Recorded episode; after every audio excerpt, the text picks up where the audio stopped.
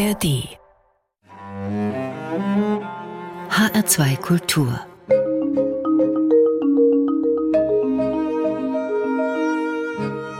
Doppelkopf am Tisch heute mit der Direktorin der Deutschen Nationalbibliothek in Frankfurt, Ute Schwenz. Gastgeber ist Thomas Blaul. Schön, dass Sie aus der Adickes-Allee hier in die Bertramstraße zum Hessischen Rundfunk gekommen sind. Das war ja ein sogenannter Katzensprung. Herzlich willkommen, Frau Schwenz. Ja, vielen Dank für die Einladung. Die Deutsche Nationalbibliothek feiert 2023 einen Schnapszahl Geburtstag. 111 Jahre wird sie alt. Über die Geschichte der Deutschen Nationalbibliothek, über die vergangenen, gegenwärtigen und zukünftigen Herausforderungen sprechen wir heute im HR2 Doppelkopf, Frau Schwenz. Wenn ich Bibliothek sage, dann denken vielleicht die älteren Jahrgänge unter unseren Hörerinnen und Hörern an endlose Reihen von Karteikästen, in denen man kleine Karteien umblättert, um die Signatur des gewünschten Buches zu erfahren. Gibt es in der Deutschen Nationalbibliothek in Frankfurt eigentlich noch solche Kästen und Papierkarteien? Nein, überhaupt nicht. Es ist alles digitalisiert und viel leichter äh, heute die Suche und äh, Signaturen zu finden, als es früher in den Karteikästen der Fall war. Haben Sie denn einen dieser Kästen noch museal präsentiert, irgendwo im Haus? In Frankfurt nicht, äh, weil wir in Frankfurt tatsächlich uns ganz auf die Gegenwart konzentrieren, aber äh, wir haben ja in Leipzig einen zweiten Standort und das Deutsche Buch- und Schriftmuseum und dort ist sowas natürlich auch noch vorhanden und dokumentiert. Bibliothek, das Wort Biblio ist ja das griechische Wort für Buch, aber die Deutsche Nationalbibliothek sammelt ja nicht nur echte Bücher, die mit den zwei Buchdeckeln, sondern sie sammeln wesentlich mehr. Was genau ist der Arbeitsauftrag der Deutschen Nationalbibliothek? Ja, ich fange doch mal mit den Büchern an. Also wir sammeln alles gedruckte, was seit 1913 in Deutschland publiziert wird. Das ist jetzt erstmal natürlich völlig unabhängig von der Sprache, vom Titel, vom Inhalt. Das Feld ist völlig egal, ob es ein Kochbuch ist, ein wissenschaftliches Buch oder eine Boulevardzeitschrift. Alles, was seit 1913 publiziert wurde.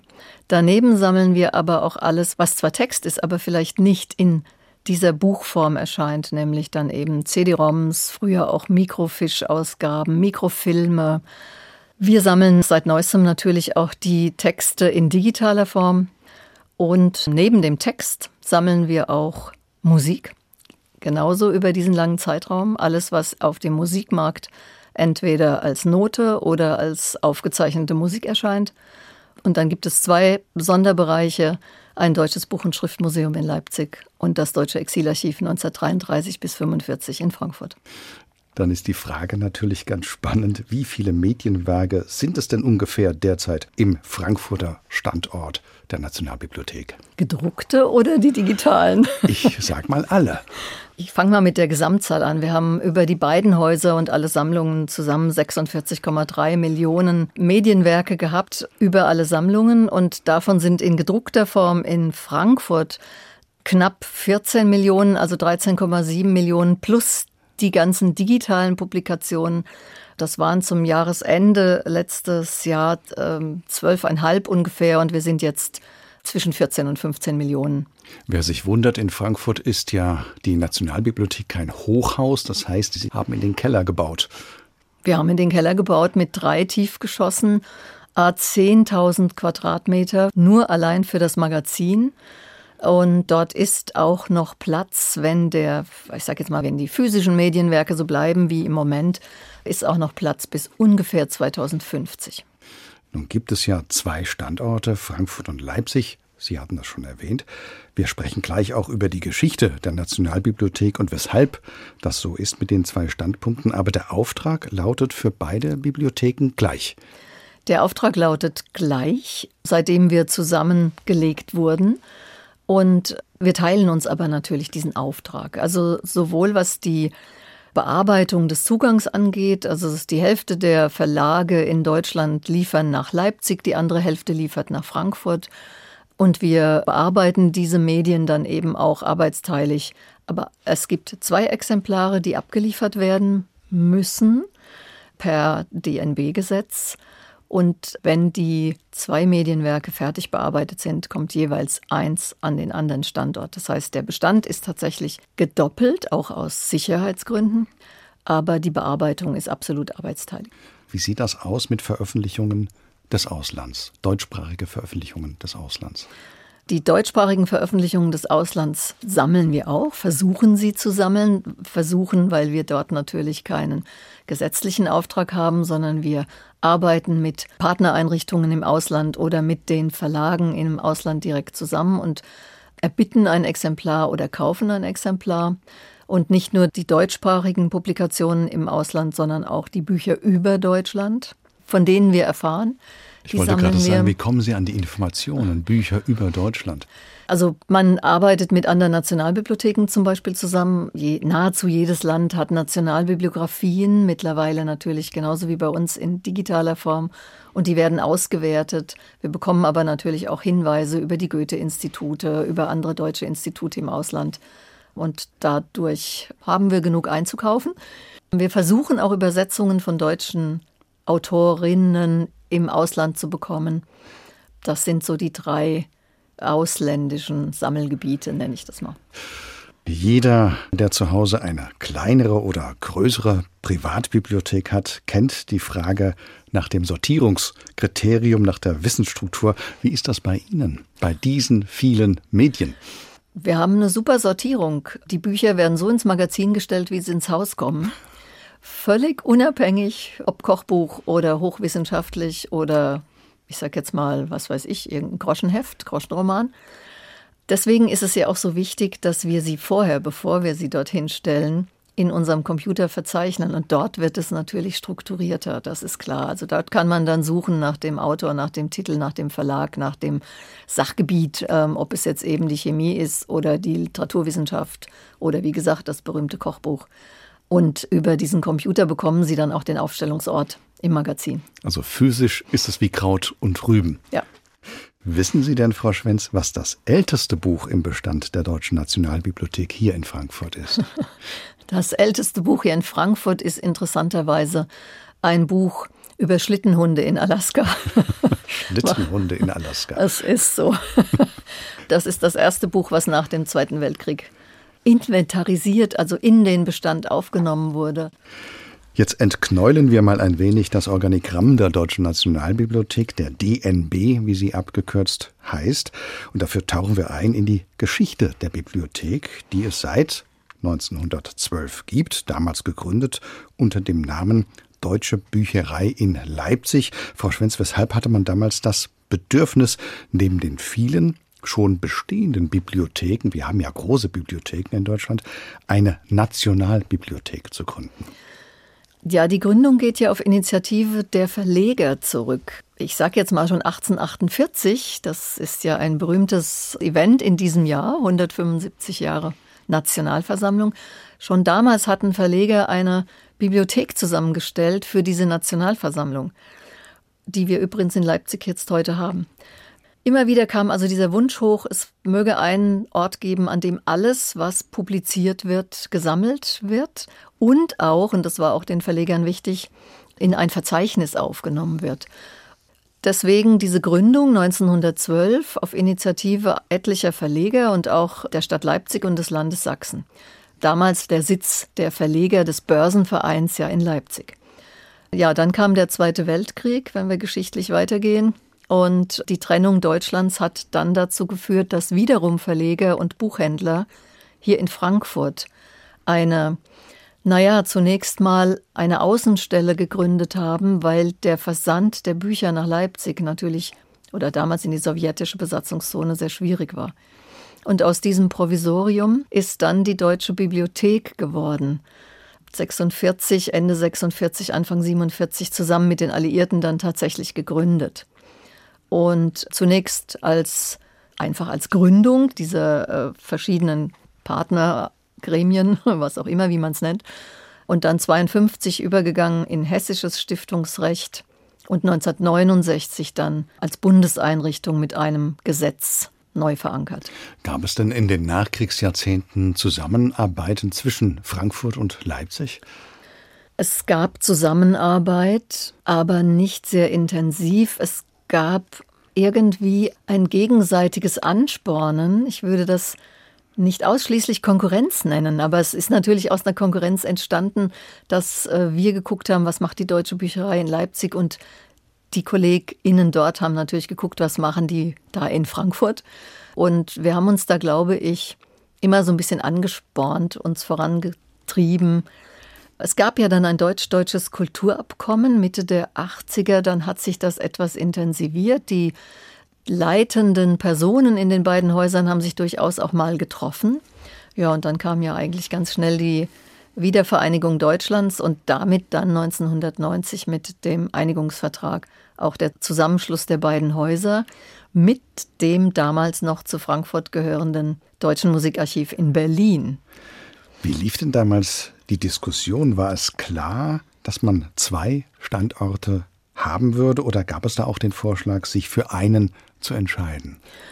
Die Diskussion gab es. Bis zum Aushandeln im Einigungsvertrag war es dann aber bereits entschieden, auch durch die Politik, die damals beteiligten Politiker, Herr Schäuble vor allem, der damals Innenminister war, die damaligen Generaldirektoren, der Börsenverein, der da beteiligt war. Alle haben sich dafür ausgesprochen, dass sich Deutschland diese zwei Bibliotheken, also eigentlich ist es ja eine Bibliothek, aber an zwei Standorten doch weiterhin leisten solle. Hier in Frankfurt am Main stand die Deutsche Bibliothek jahrzehntelang an der Zeppelinallee, an der Schnittstelle zwischen Westend und Bockenheim in direkter Nachbarschaft zur Goethe-Universität. Da waren die Bestände aber wegen Platzmangels schon auf mehrere Standorte verteilt. Dann kam ja der Neubau jetzt in der Dickesallee und der Name Deutsche Nationalbibliothek, den gibt es ja erst seit 2006. Wieso hat man aus der Deutschen Bibliothek, so hieß sie ja zuvor, eine deutsche Nationalbibliothek gemacht. Ja, die Idee gab es natürlich auch schon vor 2006, aber sie wurde eigentlich immer wieder verworfen, denn die Kultur ist ja eigentlich Sache der Länder in Deutschland und eine nationale Kultureinrichtung ist von daher schon etwas Besonderes. Es ist irgendwo eine Ausnahme.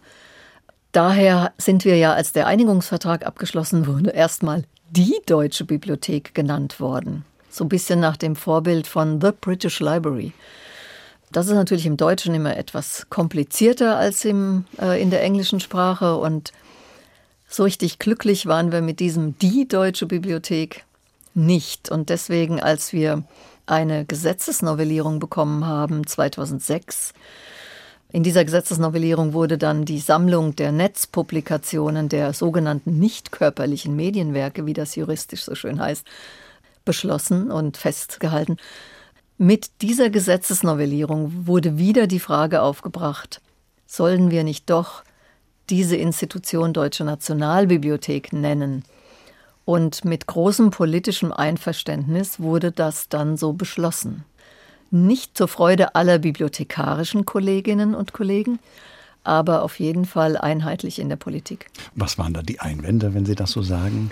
Naja, wir sind, Sie haben es vorhin mal kurz erwähnt, es gab ja ganz viele andere Bibliotheken schon. Einfach gewachsen aus diesen Königreichen und Herzogtümern, aus denen Deutschland früher bestand. Der Flickerlteppich, ja, wie es so schön heißt. Ja. ja, natürlich. Aber die, und die sind sehr bedeutende Bibliotheken heutzutage. Und unser Haus ist natürlich ein relativ junges Haus im Vergleich zu Nationalbibliotheken in England, in Frankreich, in, in Den Haag, sodass diese Bibliotheken mit einem gewissen Recht sagen, na ja gut, wir decken die ganze alte deutsche Druckgeschichte ab. Und wir sprechen heute eigentlich auch immer davon, dass wir heißen zwar die also Deutsche Nationalbibliothek, Historisch gesehen haben wir aber eine virtuelle deutsche Nationalbibliothek für die Jahre 1450 oder davor sogar mit den Handschriften und sowas bis 1912, dadurch, dass sechs andere Bibliotheken mit uns zusammenarbeiten. Jetzt haben wir vorhin über Bestand gesprochen, auch über den Schnapszahlgeburtstag 111 Jahre. Nun ist es ja so, im Ersten Weltkrieg blieb die Deutsche Bücherei unversehrt. Ganz anders sah das aber aus in den 30er Jahren nach der Machtergreifung der Nationalsozialistinnen. Da wurden am 10. Mai 1933 auf dem Berliner Opernplatz, dem heutigen Bebelplatz, öffentlich die Bücher verfemter Autorinnen und Autoren verbrannt. Die Bücherverbrennung bildete den Höhepunkt der sogenannten Aktion wider den undeutschen Geist, die vom Hauptamt für Presse und Propaganda der deutschen Studentenschaft vorbereitet worden war. Aber Bücher wurden ja nicht nur in Berlin verbrannt, dort war es sehr öffentlichkeitswirksam, wenn man so will, sondern eben auch an vielen anderen Orten, auch hier in Hessen, in Frankfurt, Darmstadt und Gießen etwa, in den Universitätsstädten also nicht studentische Bücherverbrennungen gab es allerdings auch, in Offenbach etwa, Frau Schwenz. Was ist damals in Leipzig mit der deutschen Bücherei geschehen im Zusammenhang mit der Bücherverbrennung? Die mussten Gott sei Dank nichts verbrennen. Im Gegenteil. Also wir hatten in dieser Zeit natürlich dann irgendwo Regimetreue, nenne ich das jetzt mal, oder regimegenehme Direktoren in Leipzig.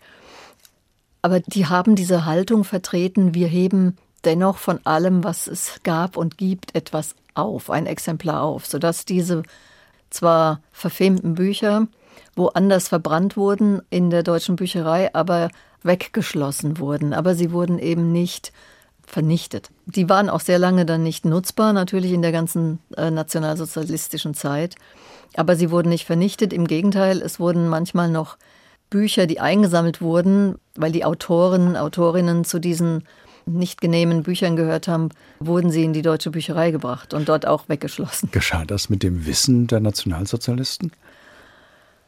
Also ich bin mir da nicht sicher, weil das ist jetzt tatsächlich mal vor meiner Zeit. Ich vermute aber, dass vielleicht nicht alle, aber dass so die direkten, im, im direkten Umfeld, Kulturbereich, ähm, Verlagsbereich der Nationalsozialisten, die das durchaus wussten. Sehr wichtig, sonst wären die Bestände ja. ja wahrscheinlich verloren gegangen. Ja, genau. Ute Schwenz von der Deutschen Nationalbibliothek, heute zu Gast im HR2 Doppelkopf Hörbücher gibt es auch bei Ihnen, aber wir lauschen jetzt keinem Hörbuch, sondern dem ersten Musikwunsch von Ute Schwenz und das ist Kreise von Johannes Oerding, einer Ihrer Lieblingssongs. Einer meiner Lieblingssongs, ja, wie auch ich Johannes Oerding sehr schätze. Ich mag seine Texte, ich mag seine Musik und ähm, ich dachte mir, das ist mal ein etwas neuerer Text. Nicht ganz neu, aber ja, zwei, drei, vier Jahre alt. Ich mag es gerne.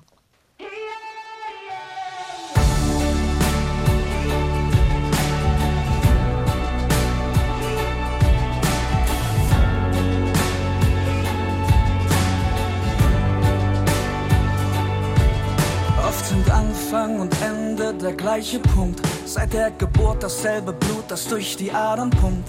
Wir fangen jedes Jahr zur gleichen Zeit an zu frieren. Wir pusten Ringe in die Luft, bis der Rauch verweht. Halten uns fest, wenn die Erde Pirouetten schlägt. Und wir drehen uns mit, wenn die Zeiger rotieren. Ey, wenn sich alles in Kreisen bewegt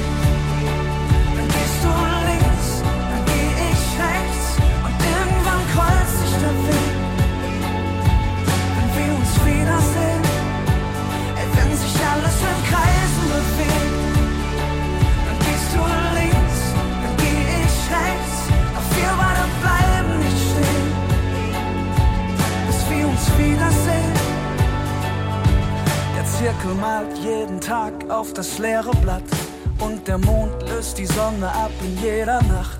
Ich frag mich wieder mal, was bei dir grad passiert. Poesie an der Wand auf dem Kneipenklo. Halt nicht fest, was du liebst, sondern lass es los. Und wenn es wiederkommt, dann gehört es zu dir. Ey, wenn sich alles in Kreisen bewegt,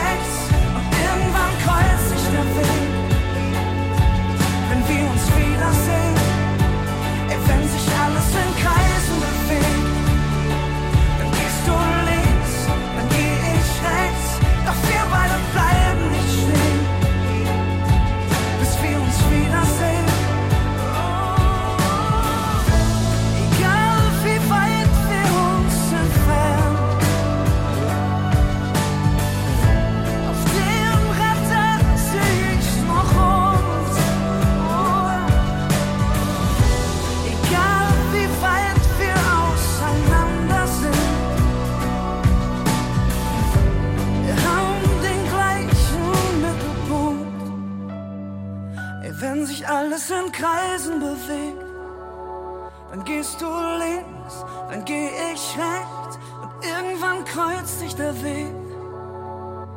Wenn wir uns wiedersehen,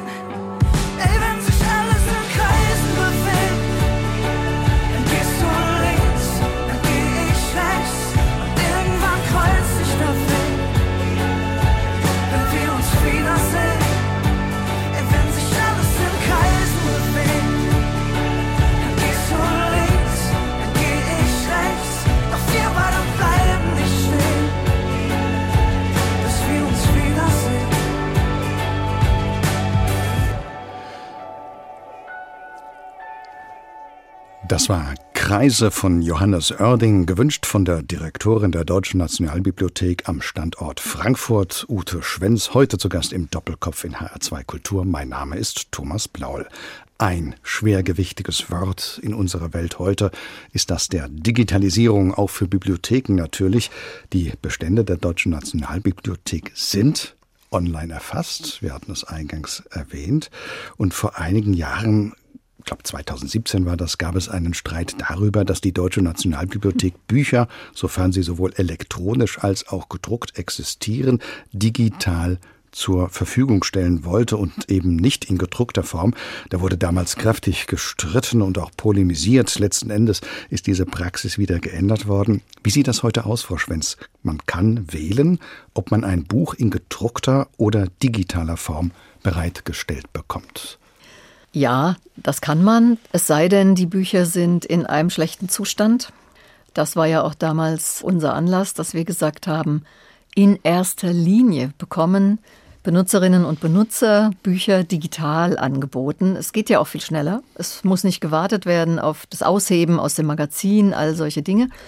Was man damals nicht konnte, man konnte noch nicht elektronisch in unserem Bestellsystem diese Wahl treffen, sondern man musste, wenn man nicht das Digitale wollte, sondern das Buch bevorzugt hat, musste man an die Theke gehen und musste das angeben. Und das haben die damaligen Kritiker als unsäglich empfunden. Und ja, es ist immer mehr und immer mehr die Praxis geworden. Also wir haben das jetzt im digitalen Bestellsystem mit dem Entweder-Oder.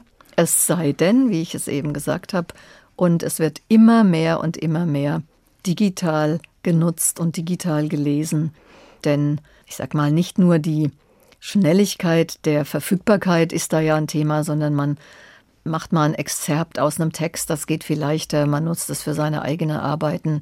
Man kann sich selbst in seinem System dann Anmerkungen dazu machen. Also man arbeitet mit ganz vielen Texten ja sehr viel leichter als mit der Kopie einer Seite eines Buches. Was sind denn die größten Herausforderungen, die für die Deutsche Nationalbibliothek mit der Digitalisierung im Zusammenhang stehen? Das sind ja gewiss etliche. Ich gucke einfach mal auf unsere Sammlung und da sage ich mal, die Herausforderung beginnt schon da, wo wir sagen, es gibt ja einfach mittlerweile viel mehr digitale Publikationen, die wir nach unserem Gesetz sammeln müssten als es gedruckte oder physische gibt. Und ich gucke da nicht nur auf Text, sondern erinnere nochmal dran, wir haben ja auch Musik im Bestand.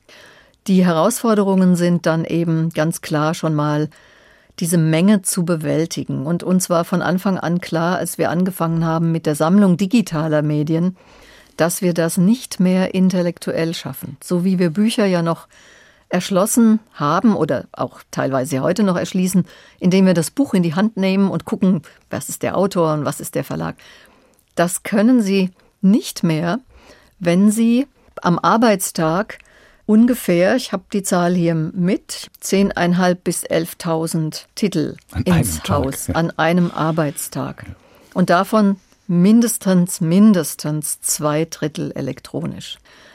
Sodass wir angefangen haben. Das ist die zweite Herausforderung. Also das erste war die Masse, das zweite ist, wir brauchen automatische Verfahren, um diese Masse sowohl vom, wir nennen das Ingest, also das ist praktisch das Einspielen in die große Datenbank, wie auch die Strukturierung, die Erschließung, wie machen wir das wieder auffindbar für unsere Leserinnen und Leser.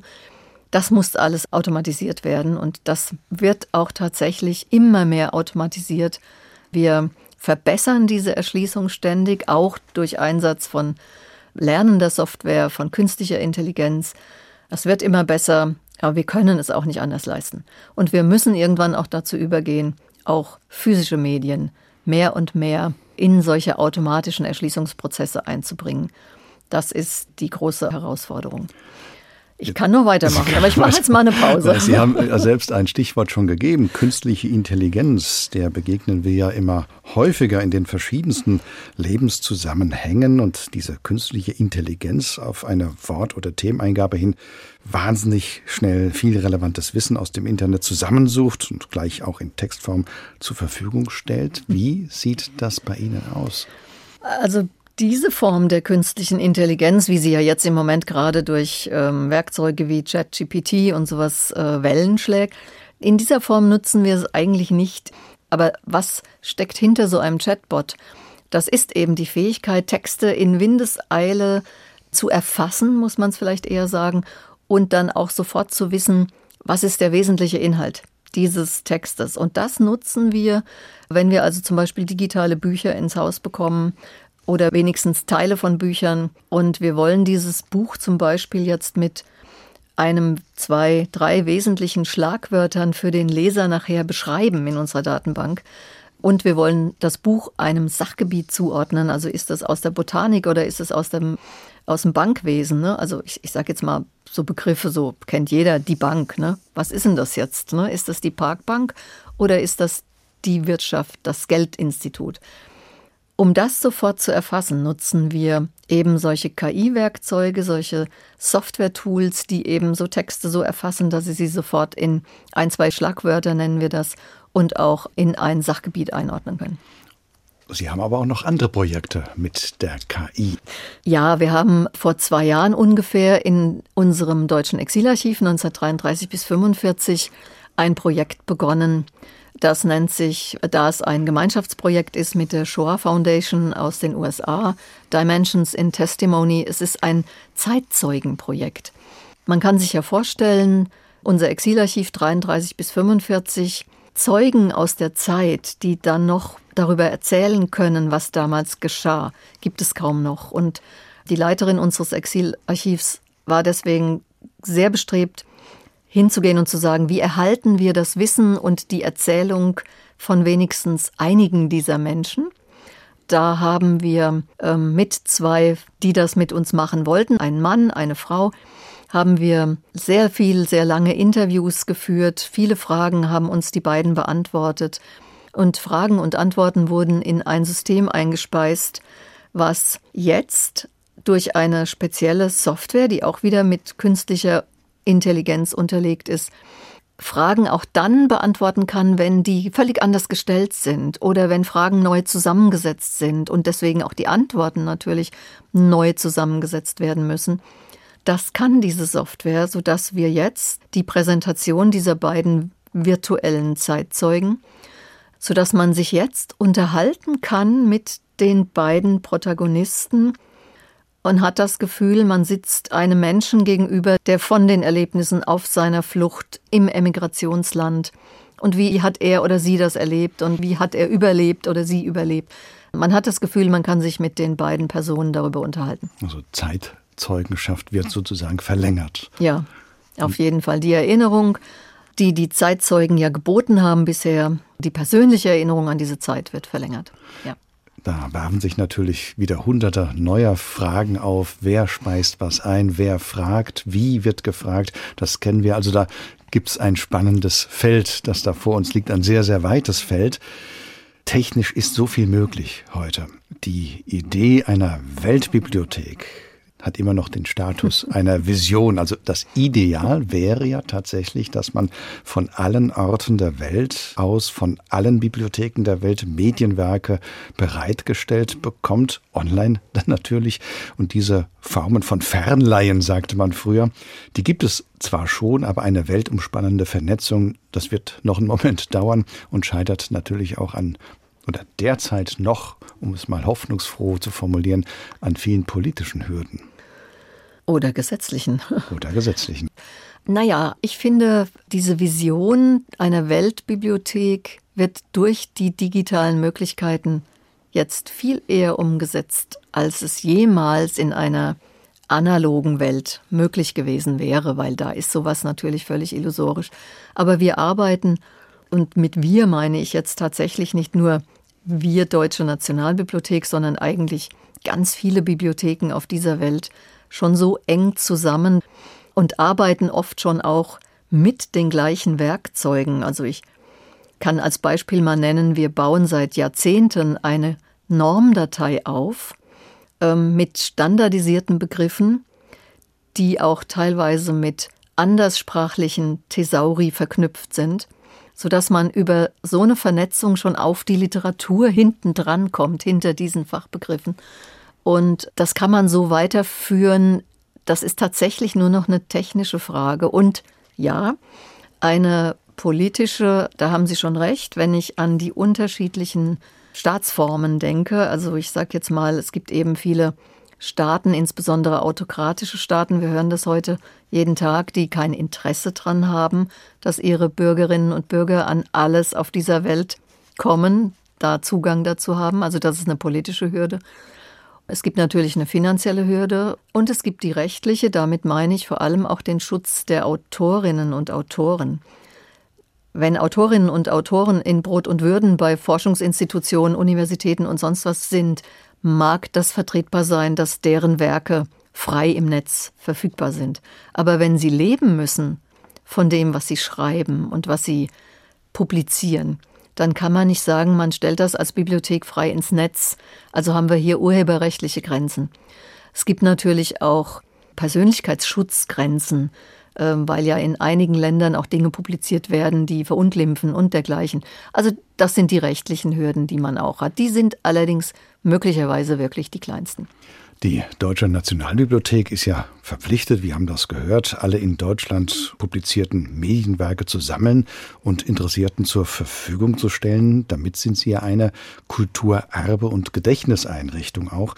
Frau Schwenz, Interessant ist ja die Frage, die sich nach der Bereitstellungspraxis erkundigt im Falle von tja, dubiosen problematischen Inhalten. Lassen Sie uns dieser Frage mal ein wenig nachspüren. Wenn ich jetzt in die Bibliothek komme und zum Beispiel die kommentierte Neuausgabe von Adolf Hitlers Mein Kampf lesen will, dann müssen Sie mir die ja bereitstellen.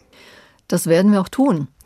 Sie haben ja eben das schon so gesagt, die kommentierte Neuausgabe. Und das ist natürlich uns viel lieber, Sie lesen die, als die Originalausgabe, die in Leipzig liegt und wo sie vielleicht eine eigene Interpretation nachher nur reinlegen. Und wir kennen diese Zeit nicht mehr so. Es ist schwierig, ähm, diese Werke heute, ich will die überhaupt nicht gutheißen, um Gottes Willen, aber es ist überhaupt schwierig, wenn man den Kontext äh, nicht erlebt hat. Also diese kommentierten Ausgaben sind uns natürlich sehr viel mehr wert, aber wir geben alles in die Benutzung, was nicht einer gesetzlichen Restriktion unterliegt.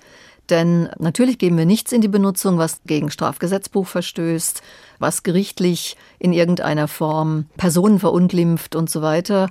Da geben wir die Werke nur raus, wenn das Gericht, was das Verbot ausgesprochen hat, es erlaubt. Sie sind natürlich keine Wahrheits- oder Zensurbehörde, Nein, das muss man ganz klar sagen. Absolut nicht.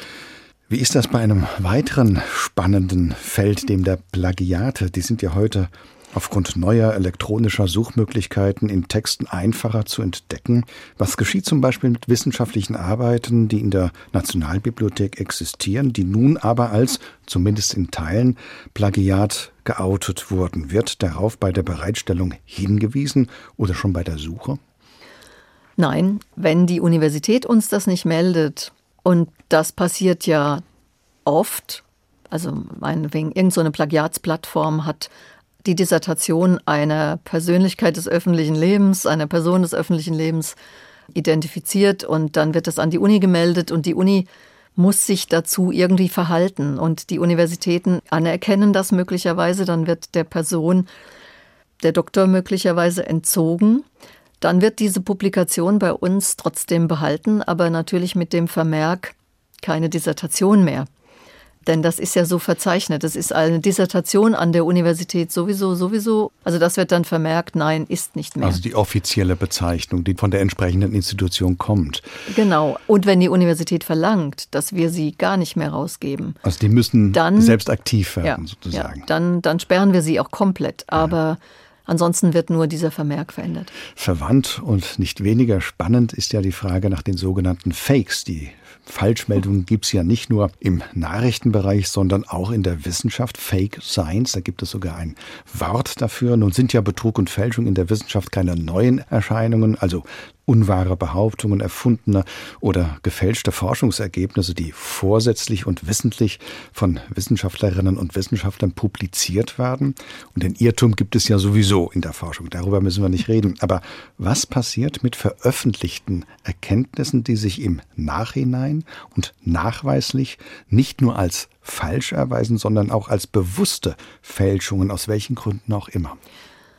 Also wenn es keinen offiziellen Beschluss dazu gibt, dass es irgendwo jetzt, dass eine Universität, ein Forschungsinstitut oder eine, ähm, ein Gericht, das kann ja alles passieren, diese ursprüngliche Fake-Publikation dann tatsächlich ähm, abstempelt und sagt, verboten, darf nicht mehr, dann bleibt die ganz normal im Bestand und wird auch ganz normal rausgegeben. Wir sind als Bibliothek nicht, Sie haben es ja eben richtig gesagt, nicht die Wertungs- und Zensurbehörde, sondern wir sagen, ihr müsst selbst schauen, wie gut deckt ihr euer Fachgebiet ab und wie gut könnt ihr solche Dinge auch erkennen und selbst bewerten. Vom Fake zum Echten, von der künstlichen zurück zur künstlerischen Intelligenz und Kreativität. Sie haben sich als zweiten Musikwunsch ein Lied der Lothringer Künstlerin Patricia Kaas gewünscht. Infideles ähm, ist eins meiner Lieblingslieder von Patricia Kaas, die ich auch sehr schätze. Meine allerbeste Freundin kommt aus der Gegend und ich habe sie kennengelernt auch dort und es geht mir so ähnlich wie bei deutschen Künstlern. Ich schätze ihre Texte sehr und sie singt in diesem Lied über diese Zerrissenheit, als äh, ein Mädchen in diesem Grenzgebiet aufgewachsen zu sein, was ja auch in Frankreich manchmal ein etwas, naja, so abschätzig behandeltes Gebiet ist. Und ähm, ja, das mag ich sehr, das Lied.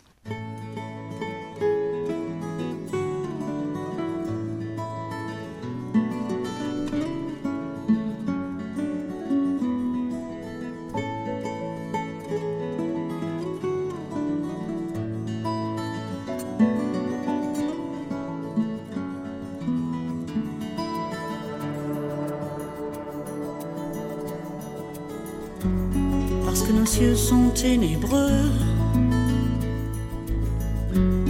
et qu'ici on n'a pas la mer. On a mis le bleu dans nos yeux, c'est dans nos regards qu'on se perd.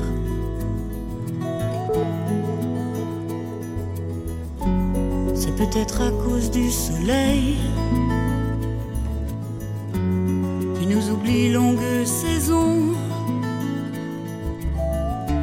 De l'or comme à Marseille, on l'a mis dans nos cheveux.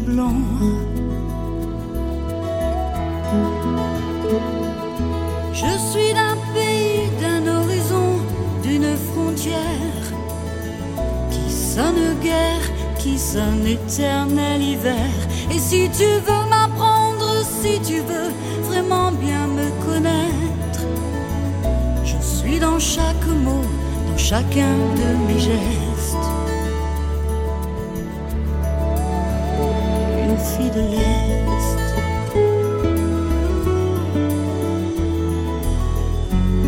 Ici le froid glace le corps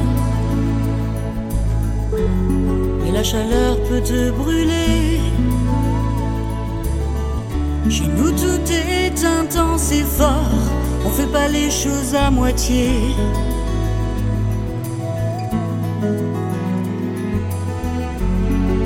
Ces croix, ces tranchées.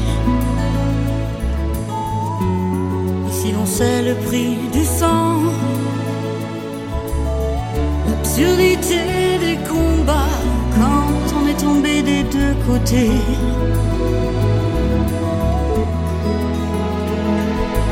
Je suis d'une région, d'une langue, d'une histoire qui sonne loin, qui sonne bataille et mémoire. C'est lui qui m'a vu naître, qui m'a faite ainsi que je suis faite. Une terre, un caractère, celle que je reste. Je suis de ces chantiniers debout dans leur silence. Parole et parole, promesse un sens. Et si tu sais comprendre qui je suis quand j'aime ou je déteste, sourire à l'amour, et sincère. D'une fille de l'air.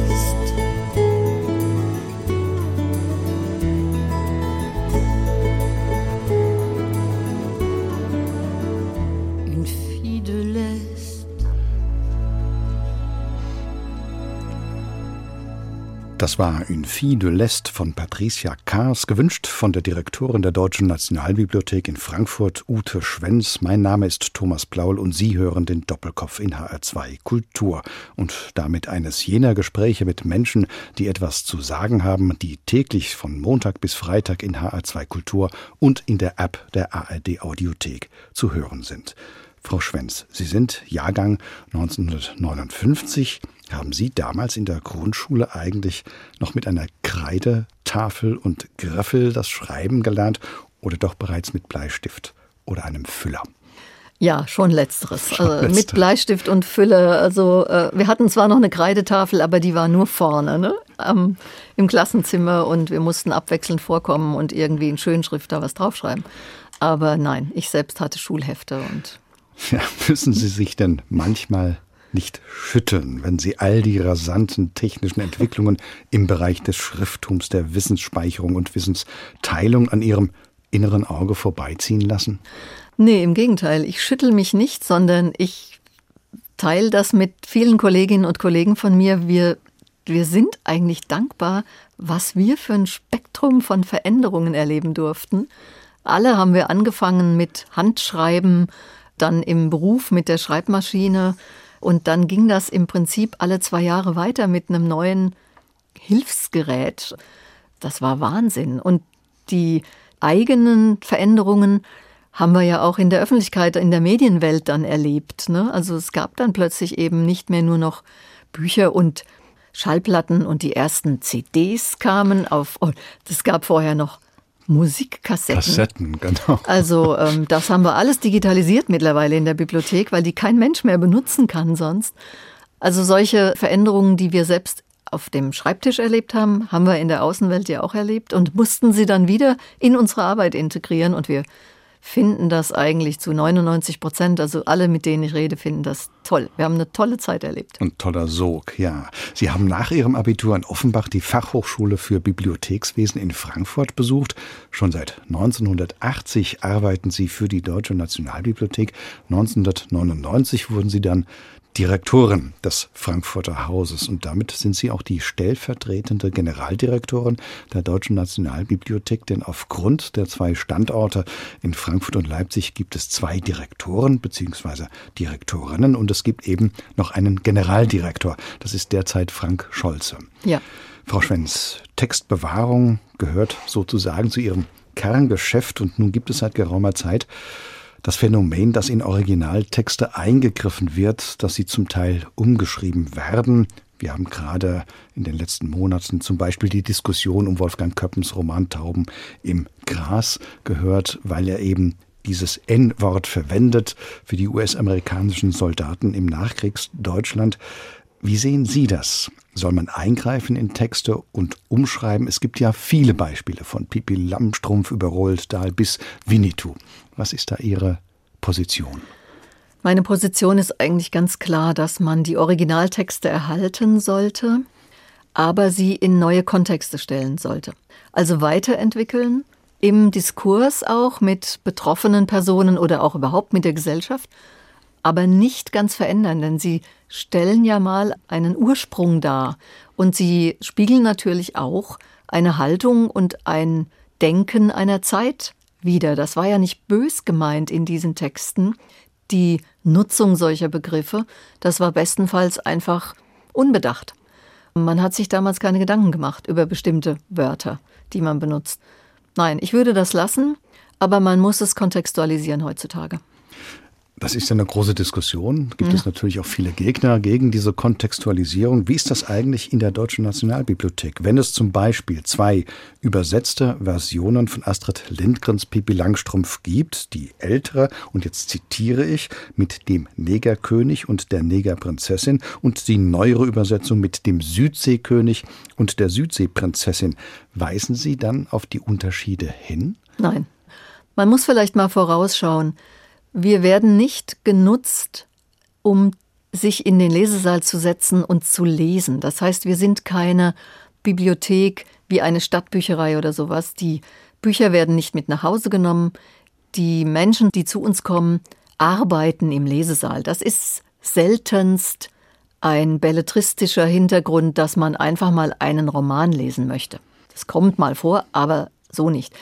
Wer zu uns kommt, um Pippi Langstrumpf zu studieren, das sind dann meinetwegen Literaturwissenschaftler oder Soziologen oder also Menschen, die von ihrer Profession her ein Interesse dran haben. Und da unterstellen wir einfach, die wissen, warum sie die ältere Version haben wollen. Oder sie bestellen ohnehin wahrscheinlich beide.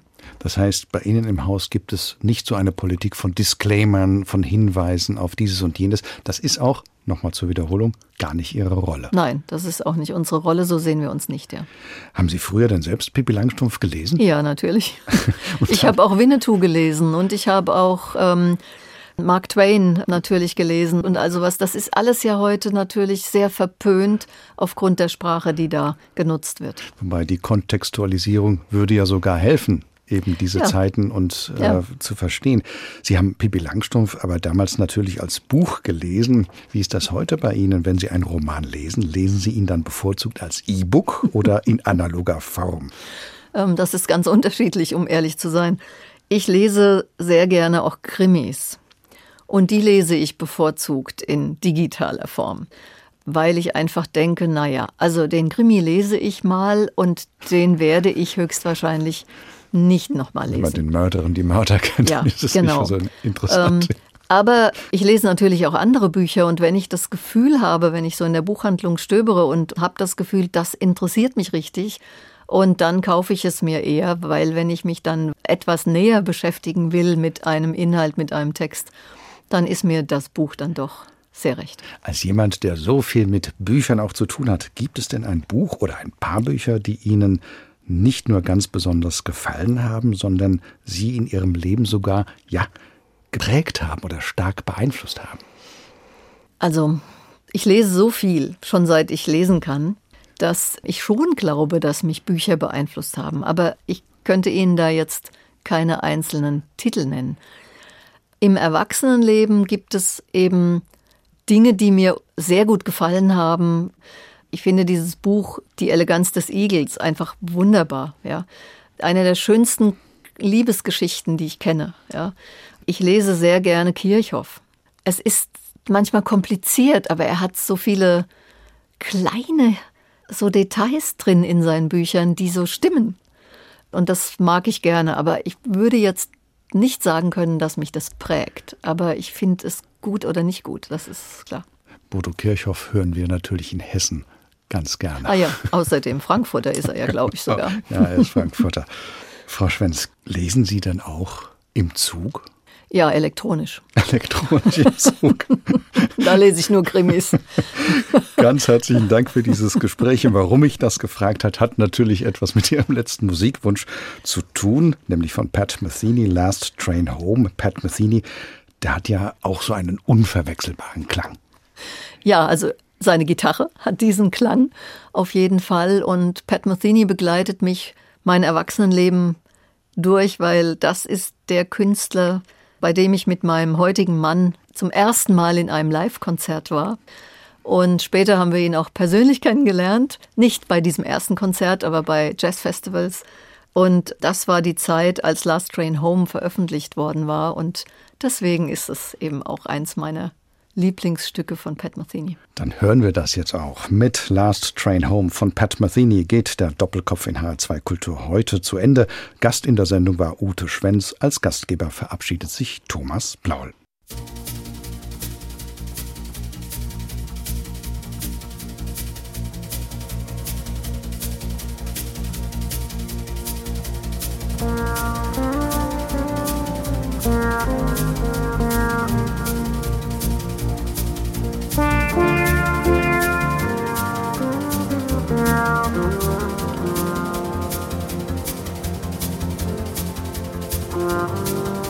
Música